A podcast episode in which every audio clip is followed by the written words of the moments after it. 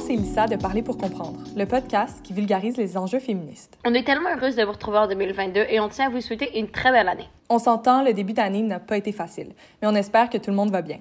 Pour bien commencer 2022, on s'est questionné sur les événements marquants euh, de la dernière année et on a réalisé qu'on n'entendait plus beaucoup parler de la situation en Afghanistan. Nous avons donc invité la docteure Wida Moran à se joindre à nous pour discuter de la condition des femmes afghanes sous le régime taliban. Elle est professeure à l'Université d'Exeter, co-directrice du Center of Advanced International Studies et chercheuse affiliée principale à la Canadian Network for Research on Terrorism, Security and Society. Petite nouveauté, on s'est adapté et l'épisode est en anglais, donc vous allez peut-être rire de nos accents. donc sans plus attendre, on vous souhaite une bonne écoute.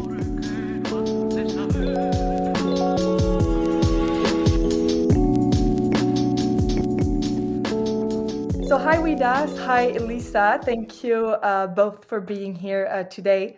Um, thank you a lot, Wida, for taking the time uh, with us. Um, the goal of the podcast today is really going to be to understand uh, the reality of women in Afghanistan and girls uh, since the withdrawal of the troops um, and see what's changed in the past few months. But before talking about that, um, would you mind introducing yourself and uh, talk to us a bit about your background and what uh, motivated your work.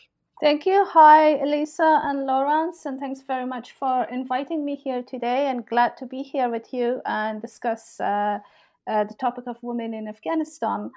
Uh, in terms of brief introduction, uh, I I'm an academic uh, teaching at uh, University of Exeter. Um, I specialize in the studies of terrorism and conflict. Uh, my focus has been on uh, um, peace building and conflict in Afghanistan, and uh, in particular. Um, in terms of background, I am from Afghanistan. I grew up in Herat, uh, a city in northwestern parts of the country, and I've lived most of my life in Herat and Kabul. Um, and when the Taliban were in power, my family had to move out of the country. Uh, the first time around in the mid 90s, they had to uh, move out of Afghanistan and um, we ended up in uh, Pakistan. And later on, I uh, went to Canada and uh, studied for my undergraduate degree at the University of Toronto. Uh, and then studied for my graduate degrees at in England at the University of Oxford and PhD uh, at the University of Cambridge. Um, what really motivated me in this in studying the topics actually that I do study is uh, having worked in Afghanistan and my personal experiences growing up there. Um, I've become interested in analyzing conflict and studying, having worked on, for example, women's rights and human rights in general in Afghanistan, that also interested me in uh, trying to explore the broader general political situation in the country and how those decisions at the elite level influences the lives of ordinary people in Afghanistan on a daily basis. Uh, would you mind just for listeners that are not very familiar um, about uh, the events that happened a few months ago to just pr- provide a very brief and simplified uh, summary uh, what happens when the, the U.S. troop uh, withdrew from Afghanistan a few months ago? Um, absolutely. So when the U.S. troops withdrew from Afghanistan, uh, essentially um, um, there was obviously a peace agreement we cannot necessarily call it a peace agreement, troops withdrawal agreement signed by, between the US government and the Taliban in uh, 2020, February of 2020. Following that, um, uh, based on those terms, the US troops withdrew from Afghanistan and the country fell to the Taliban. Now, in major parts of the country, the, the Taliban actually took over uh, um, the country and the major cities, urban centers peacefully.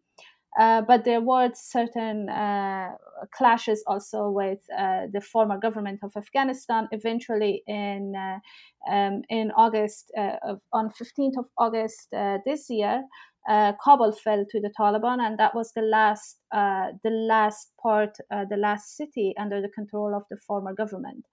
and when the Taliban took over, um, as expected from the Taliban, uh, unfortunately, they closed down schools for girls. Uh, women are not allowed to work in the country. and um, women are not allowed to work outside their houses. Um, this is these policies uh, are mirroring what the Taliban did the first time around they were in power in the mid 90s. So currently, the situation in Afghanistan is pretty dire. Uh, unfortunately, uh, um, poverty is reaching uh, more than 50% of the population, and uh, even uh, based on estimates by the um, by the UN, uh, more than half of the population are facing starvation. Children are facing starvation and malnutrition, and uh, job employment, employment opportunities are very low. Um, uh, women in general are uh, um, very vulnerable because they have um, very little to no chances of employability in, in the country.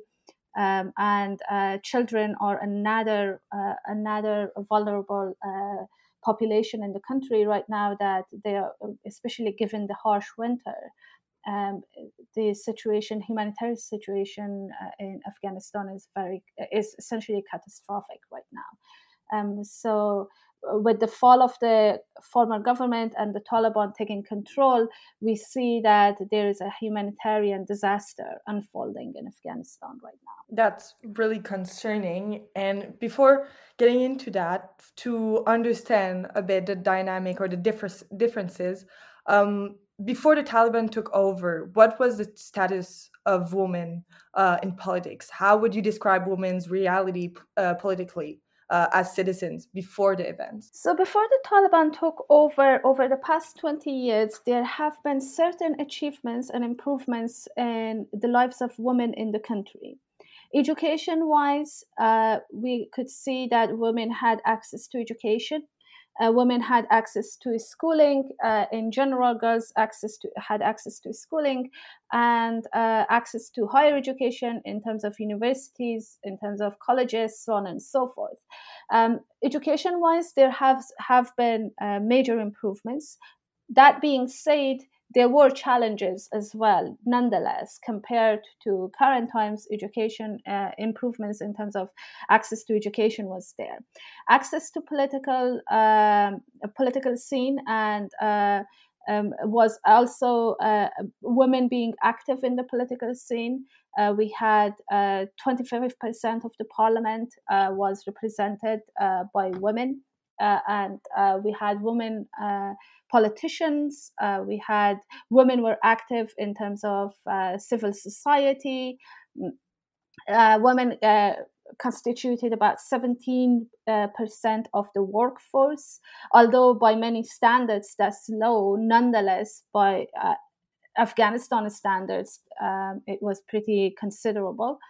Um, in terms of healthcare, uh, for example, uh, there there have been achievements in the country. Uh, eighty-five percent of the population had access to some sort of uh, healthcare facilities. In terms of arts, sports, you could see that uh, there were achievements made in terms of tremendous achievements in terms of women's rights despite all the other the problems that they were facing nonetheless there were certain achievements that um, women made uh, in afghanistan over the past 20 years or so.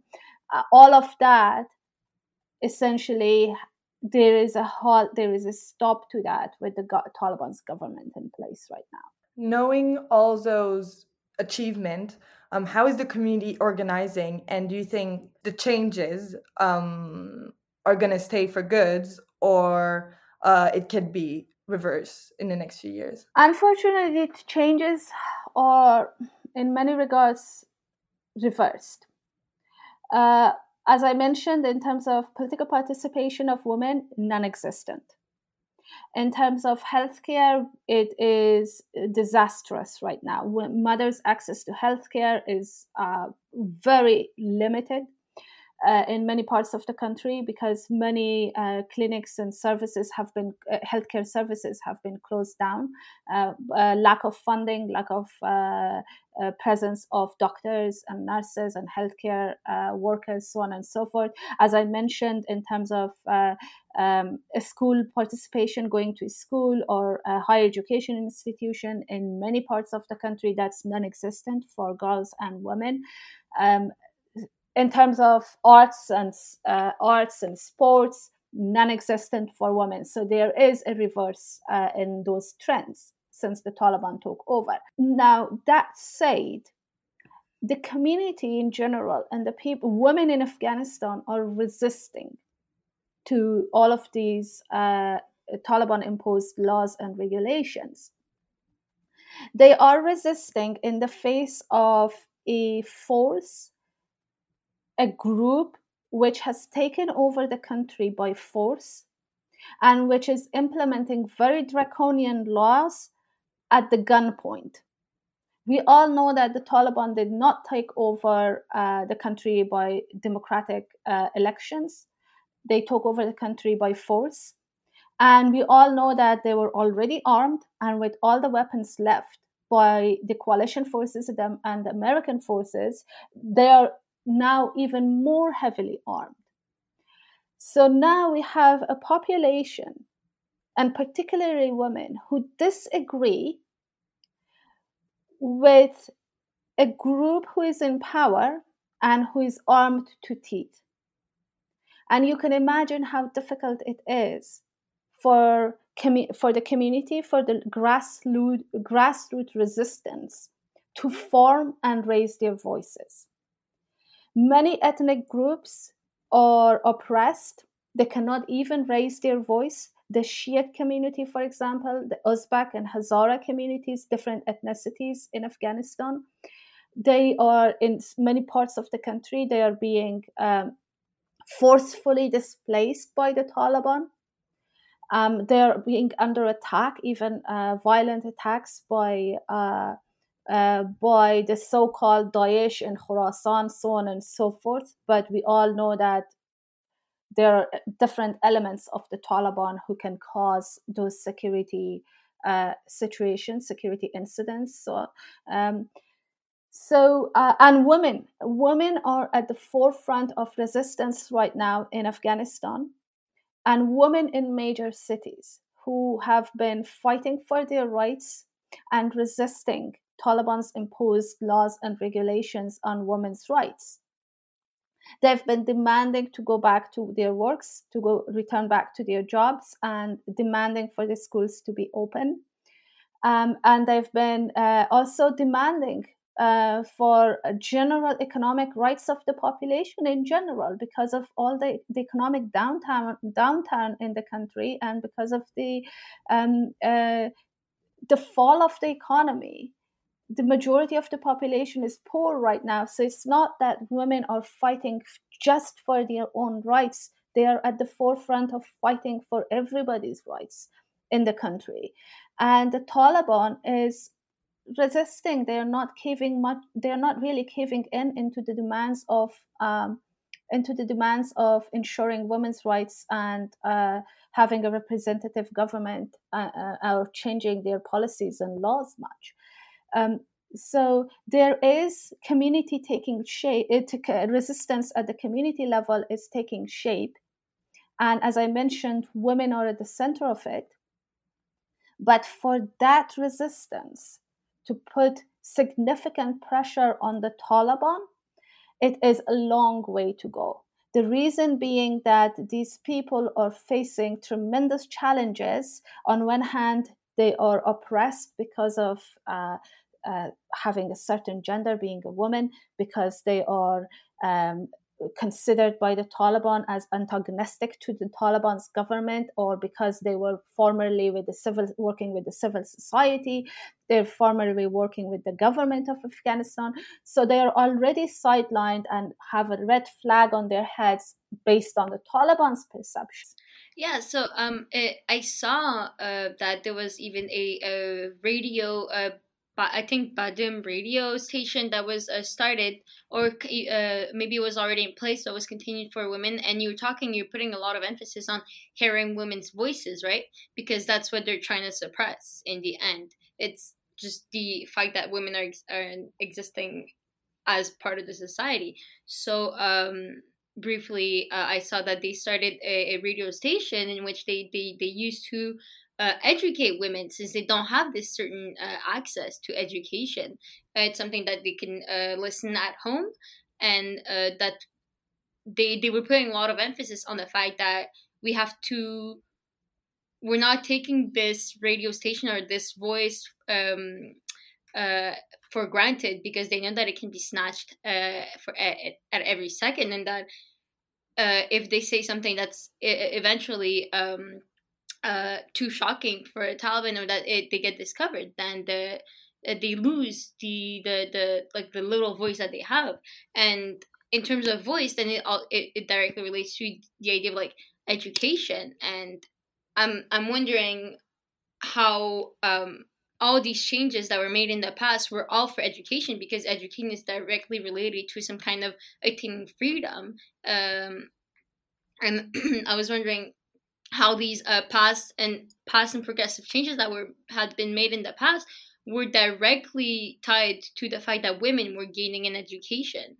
You're you're right. You're absolutely right. So the reason that women in general have been resisting and we see this resistance uh, to the taliban's rule being formed at several resistance various types of resistance raising their voice by the majority part it has been that women and society in general like eh, men are on there are men who are supporting women's rights and who are resisting alongside women it's because of education. So if because they gain that knowledge and awareness to stand also to stand up for what they wanted to in life and the careers they wanted and continuing with their education and so once the taliban stops that how are people how are going people women going to resist? Now the long term impact if the taliban remains in power will be dire because then we are losing that educated uh, educated uh, people and they age and this is in a scenario that the taliban will be in power for decades now i'm hoping that they will not be in power for decades and hopefully there are changes changes, peaceful changes made that uh, does not allow the Taliban to continue with the current situation as is.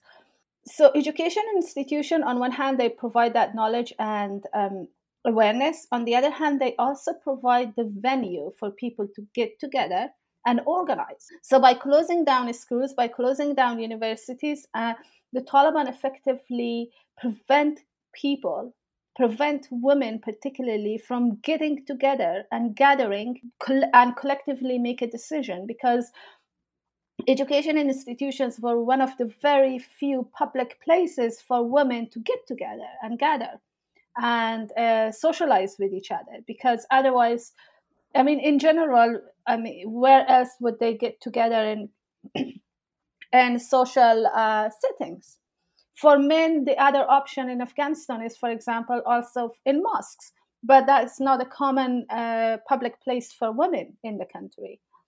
Uh, so, yes, it does have a very negative impact in general, directly and indirectly, on resistance being formed to the Taliban. So, Taliban is essentially, um, essentially, with their policies of closing down schools or preventing potential dissidence by uh, women and educated people. It's insane that uh, the that they're closing the schools so that to avoid the certain kind of socializing because when you think about it uh, from a more like academic like western uh, first wave point of view uh, what started the first wave feminism in general was women joining it and talking about their situation and that's how i mean a lot of first um, feminist uh, movements were started is just re- reuniting together and talking about personal experience and understand that uh, it's not a unique experience and that it's more of a systematic problem, right? But I feel like one problem is that women are not in this in the state of a priori they're not in the state of like they don't know and they're not aware of their situation they've been educated and they have been and the progress that have, that has been achieved the past 20 years while the um, Taliban is trying to obviously regress and uh, stop the progress, it's still there and the knowledge is still there. So I'm wondering how um, preventing from uh, reuniting affects, let's say, it, it won't affect necessarily women the, the desire to assemble because the knowledge is already there, isn't it? Yes, yes. So the thing is, any oppressive regime in general, if we look around the world, they, in order to keep people in place and prevent them from forming um, resistance movements that could become a challenge to their ruling, prevent them from gathering, from major gatherings. This happens in every country that they put in place curfews, they put in place restrictions in terms of when people can protest, where people can protest, what kind of um, issues can be raised, so on and so forth. So the Taliban, as well, because women actually started the protests against the Taliban. It wasn't men, it was in general.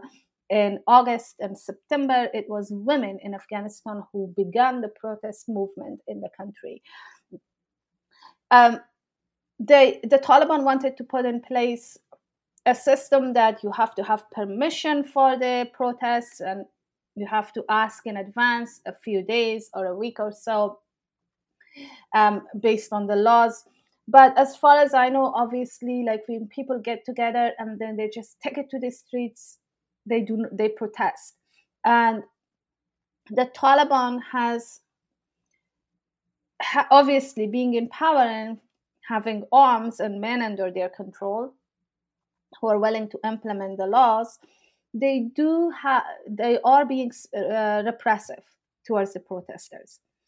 So the media is not allowed to cover it if journalists are there they get beaten up their cameras are taken over taken from them and they break down their cameras cell phones women were put in jail in prison journalists the same they um, they were put in prison for covering now, that being said, so that desire for amongst women and men in Afghanistan to protest against the Taliban is there. That knowledge is there. That level of knowledge and awareness that and the rights that they had before that has not disappeared. Now the government has changed and there's oppressive regime in place, oppressive group in place. People do want their rights, do want to exercise their rights in the country. So that with that knowledge, with that um, level of awareness, it will be very difficult for the Taliban to repress it. They, there are a couple of factors that are at play there. One, the resistance by majority of people that do not want to abide by the rule of the Taliban. They do not, they do not, they did not put the Taliban in power. They did not uh, uh, vote for the Taliban to get in power. So they do. This is a government that came and took over by force, and they do not actually abide by the laws of the Taliban. So that internal internal resistance Another factor is the Taliban wants to be recognized politically internationally. So the Taliban is right now refraining, by and large, from being too oppressive because it knows that if he if Taliban puts dozens and thousands of people in prison or beat them up, they have basically destroyed the any any opportunity, any chance of being recognized and they do need that diplomatic recognition. So that's another factor. And the, uh, an associated factor with that is that the Taliban is worried about its international image. And that is why the group is trying to control the type of message that gets out of Afghanistan, the type of information that gets out of Afghanistan. So the Taliban is trying to control the flow of information from Afghanistan. And that has become extremely difficult for the Taliban because of the social media, because they cannot actually control when people take out on the streets, they take their cell phones with them and they videotape and they film it and they put it, post it on social media. The Taliban has, ha- has a very difficult time controlling that flow of information. And that brings me to the next question about um, on the 3rd of December, uh, the Taliban released a decree on uh, women's right.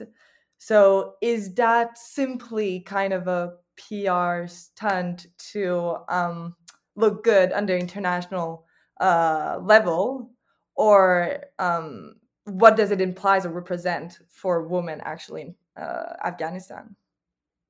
Yes, um, I actually you put you described it very well. It's a PR stunt for the Taliban in terms of the Taliban trying to show that they um, they observe and heed to the uh, uh, heed to women's rights.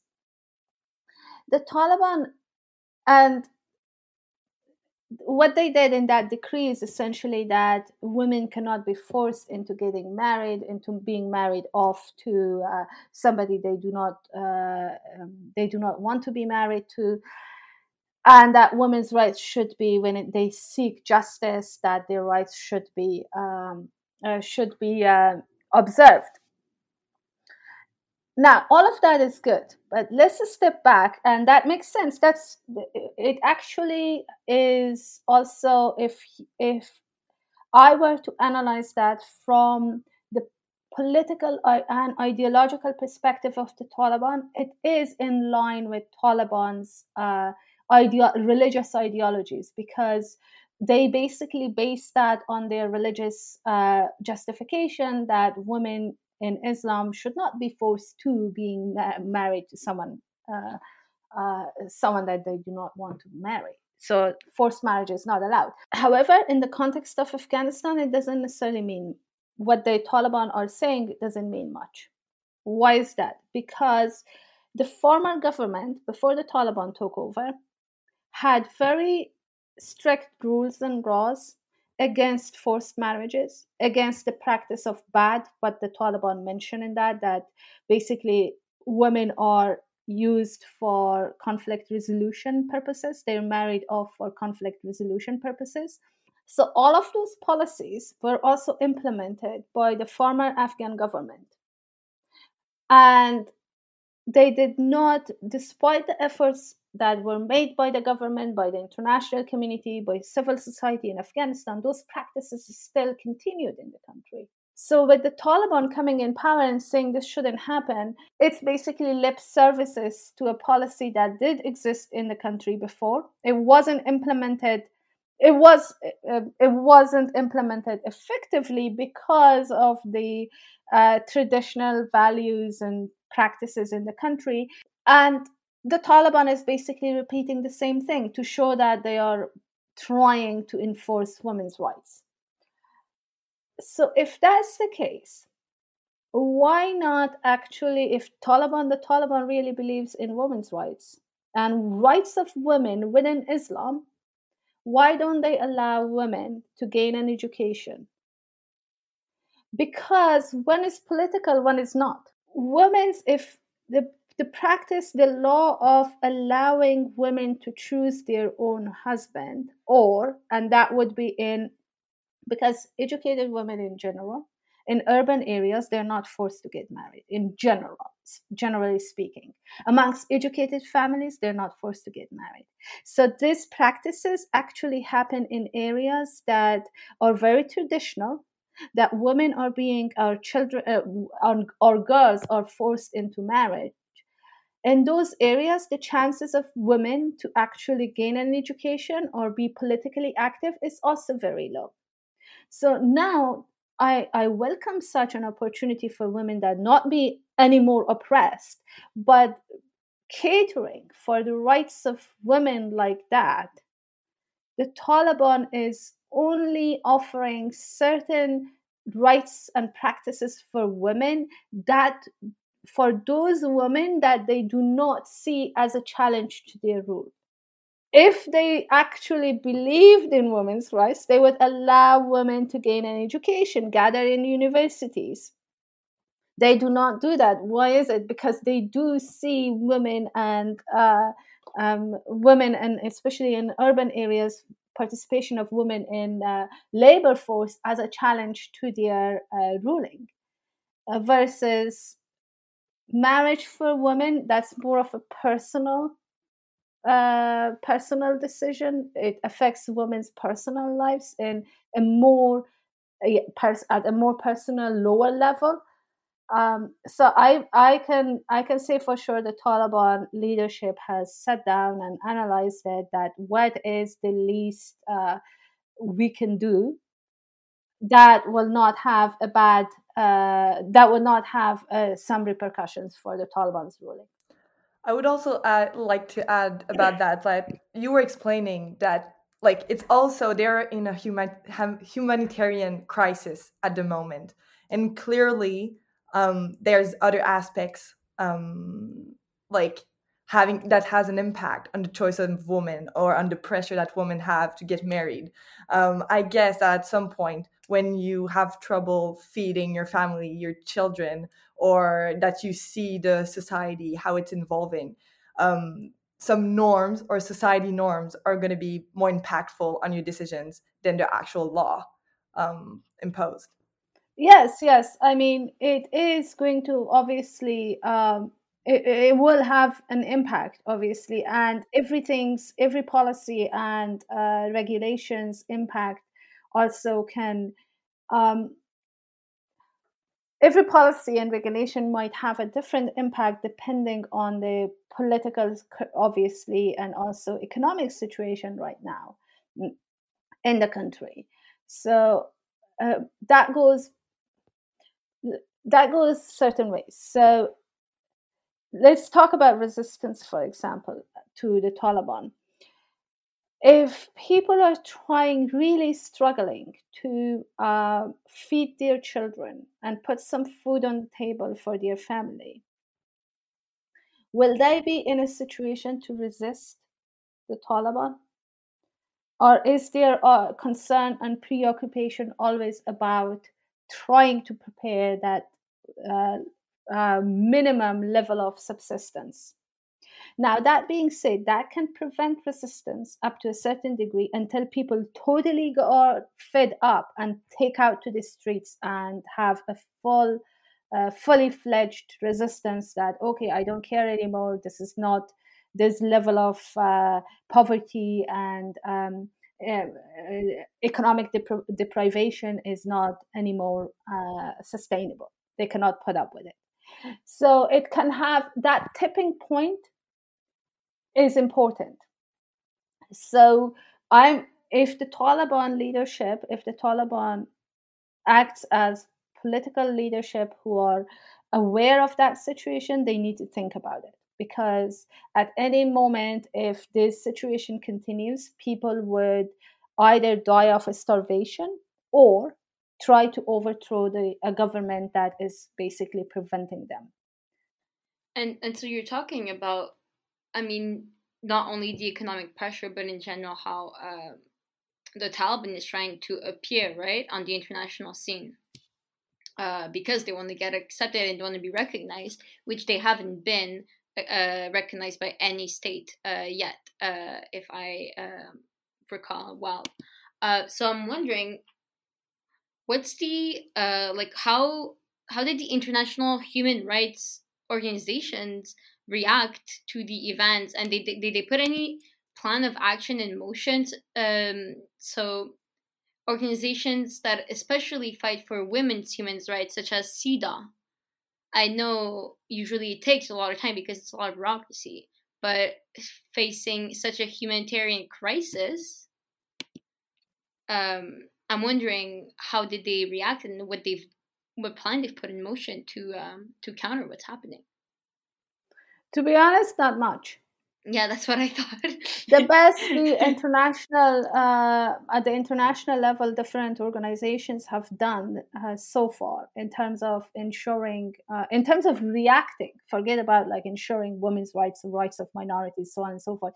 In terms of reacting to what happened in Afghanistan, is very scant, badly organized evacuation from Afghanistan that's the best they've done. And it's getting into that topic, you would see how problematic that has been. Because um, getting uh, right now canada is doing slightly better job than many other countries in terms of continuing evacuation of some of the uh, uh, civil society uh, activists from afghanistan So that that has been one approach by international community in general um, to evacuate those who were whose life is a danger in the country, and um, the other, uh, in terms of reacting to women's rights, there uh, some organizations obviously have been pretty vocal. Uh, Human Rights Watch, for example, is one of them. Uh, they uh, did a research on women's rights and the rights in general, human rights under the Taliban. Uh, more recently, UN Women published a paper on how women's rights have been.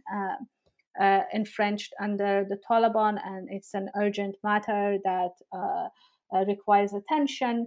Um, nonetheless, apart from uh, these papers and communiques and uh, in when it comes to actually doing something more tangible and actionable not much has been done i think part of it has to do that the international community is still trying to uh, is still trying to have an appropriate response to the Taliban taking over the country.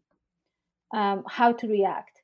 That, on one hand, how to reach a balance between trying to get some funding and help to the people of Afghanistan while at the same time not empowering the Taliban.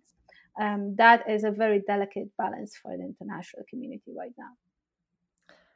And that being said, a really maybe basic question but what, um, with your studies, what is the responsibility of the international community in that situation? I think the international community in general has a moral responsibility, uh, first and foremost, towards people whom they were working with in Afghanistan who tried to help the uh, help the uh, international, for example, international troops in the country or the uh, uh, various uh, diplomatic community, uh, diplomatic representations in the country um, who worked with NGOs and UN, so on and so forth. If their lives is, lives are under threat by the Taliban, they do. International community has a moral responsibility to um, to help those people reach a safe place. And as far as we know, there are a number of, uh, we do know that in Afghanistan, the Taliban, despite their discourse and narrative that amnesty for all exists, it doesn't because they are persecuting a number of uh, uh, they're persecuting some people, particularly the former government employees, uh, and especially if they worked with the security services. And those, a lot of those have actually worked with the NATO troops or uh, the US troops in particular. So that moral responsibility is there. Now, also there is a moral responsibility towards the civil society organizations people who work for activists uh, civil society activists because when NGOs, when diplomatic uh, missions in Afghanistan were requiring these people to attend, for example, functions, they took pictures with them, they used that uh, that publicity back home to show that they flaunted them to their own electorates to show that how the mission has been successful and they have these activists human rights activists women's rights activists and judges and female judges and female lawyers so on and so forth fighting for similar values similar western values in afghanistan they use that back home in the US, in London, in uh, Canada, in uh, different parts of the world, that how successful this mission is in Afghanistan. Now the lives of, of all those people are in danger. So there is a moral responsibility to actually help them out get out of the country.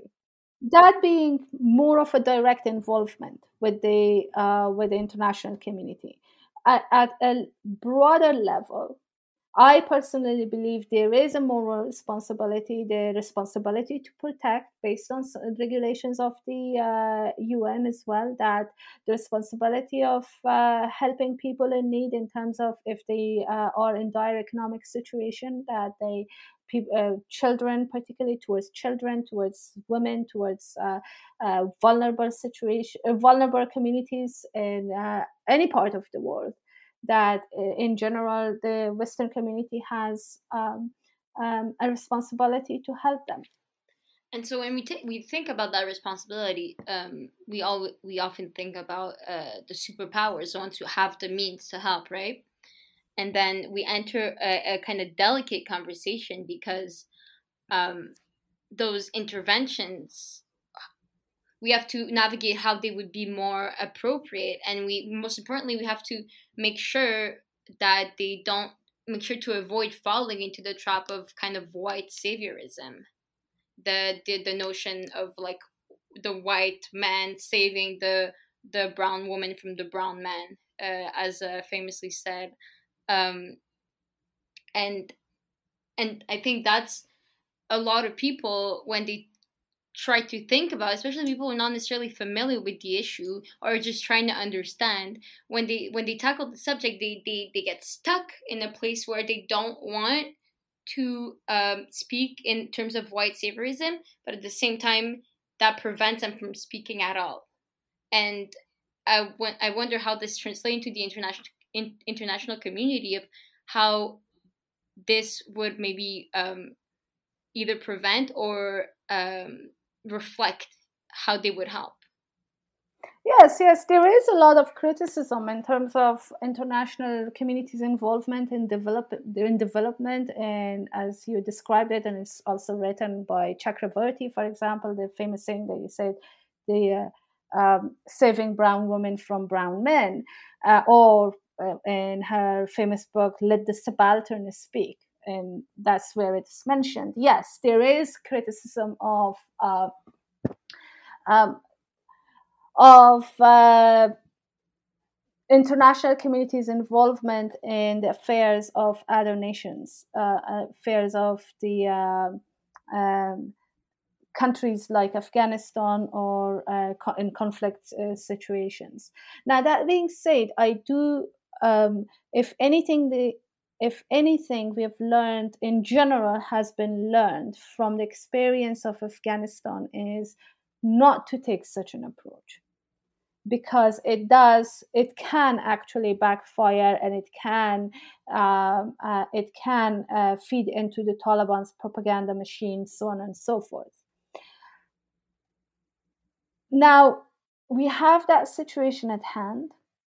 At the same time the other extreme argument would be okay then we are going to set step aside and do nothing. The international community shouldn't do anything. It can, it shouldn't be either or.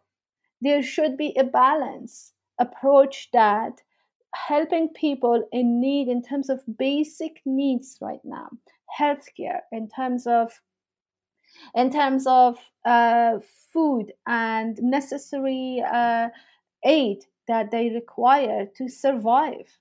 That is extremely important.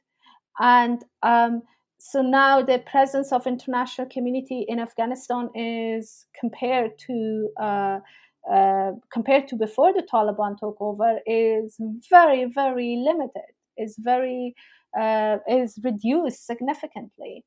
So, however, reaching that balance that on one hand it is not the impression giving like the aid and the uh, funding goes to Afghanistan uh, to change the situation and save the population. It didn't happen and won't happen. So now it is, even when the Taliban were not in power, that couldn't happen. So now it is the time for the international community to reflect and think how to help without actually making the situation um, uh, well, to help people in need without empowering the Taliban. And uh, I highly doubt the presence of international community in Afghanistan is going to be as colorful uh, with the Taliban in power as it used to be uh, uh, before the Taliban took over. So I'm not much worried about um, I'm not much more worried about that impression of the oh, we are ex, the international community is exporting a certain ideology, certain political system to Afghanistan. Um, we are facing more important and more uh, more important needs right now in a situation that we, needs immediate attention. Once that is taken care of in terms of how to help people of Afghanistan, then that is something that it should be thought about um, um, in due time. But right now, there is immediate need for supporting people and preventing um, disasters from uh, taking the lives of people. Um, time is almost up. Um, for the next generations of girl, what are your biggest concern um, for the future? Or we can see the question on the other way too. What are your biggest hopes um, for the future? Uh, my major concerns are right now for um, Afghan girls and women that um, in many parts of the country they cannot go to school. And it might appear that okay 100 days right now or i think it's i believe it's 90 around 90 days now that the taliban have prevented uh, the majority of uh, girls from going to school. 90 days might not appear a lot for many outsiders but for a person who lives in that situation each day is a lifetime long. Having lived under such conditions myself before, each day can be as long as a month or a year. If you're longing and waiting and waiting and spend that in waiting and being hopeless. So, one of my concerns is that for many of people who are uh, actually uh, experiencing this, it will have a long impact, psychological impact on their well being. Even if the Taliban, which I hope is either out of power or allows uh, for the situation to uh, go back to normal and how it was before, particularly for women, the impact, the damage has already been made. The second uh, concern that I have um, is the brain drain from Afghanistan right now. That we are losing our educated, our le- very limited number of people who were educated and skillful. We are losing them at an unprecedented rate right now. Uh, families are leaving. Um, they go to neighboring countries, and if they can get to uh, elsewhere in Europe or North America, they are leaving the country, and that is a huge uh, blow to um, the future of the country in general. Um, and that cannot be replaced easily. All these people who are leaving, if they manage to return back, the situation is different in a year or two. What are the chances that all of them will go back to Afghanistan? Um, not that high for everybody to return. So that is another major concern that the more this situation continues, the brain drain impact, negative impact, is becoming more uh, bigger and larger. Um, thank you for that answer. Actually, this uh, insight on what we can, how we can apprehend the future, and how we can see what's going to happen, and maybe understanding uh, a better, like a vision of what's going to happen, will allow us to um, uh, will allow the international community to act better. Um, but to um, to wrap up, uh, we like to uh, often finish on a uh, question about uh, any if you have any recommendation in terms of a book or documentary or podcast, uh, anything that stood out to you in source of information for the people who get inspired by our, our episode today and would like to learn more about the topic. And that's a tough question. There are so many books and um, documentaries that can watch, and I'm sure the listeners can uh, uh, sift through some of the uh, books that are easily available or appear on uh, Google searches. What I can recommend is right now that I'm reading a um, memoirs of um, uh, a woman in Afghanistan dancing in the mosque. Uh, an Afghan mother's letter to her son uh, that is i find that fascinating and uh, um, that is a I, I found that book quite fascinating in terms of a mother's experience in Afghanistan, how uh, she's facing some of the political social challenges uh, while she wants to actually have a normal regular life as a normal regular citizen in Kabul. Um, I and then yet facing all of these impediments and how she overcomes them uh, I find that book quite mm. fascinating. Nice. Thank you. Well, thank you so much for your time. And um, this episode with you, it was really, really great. We understood a lot. Um, and we're definitely going to follow the situation and uh, hope for the best. Thank you.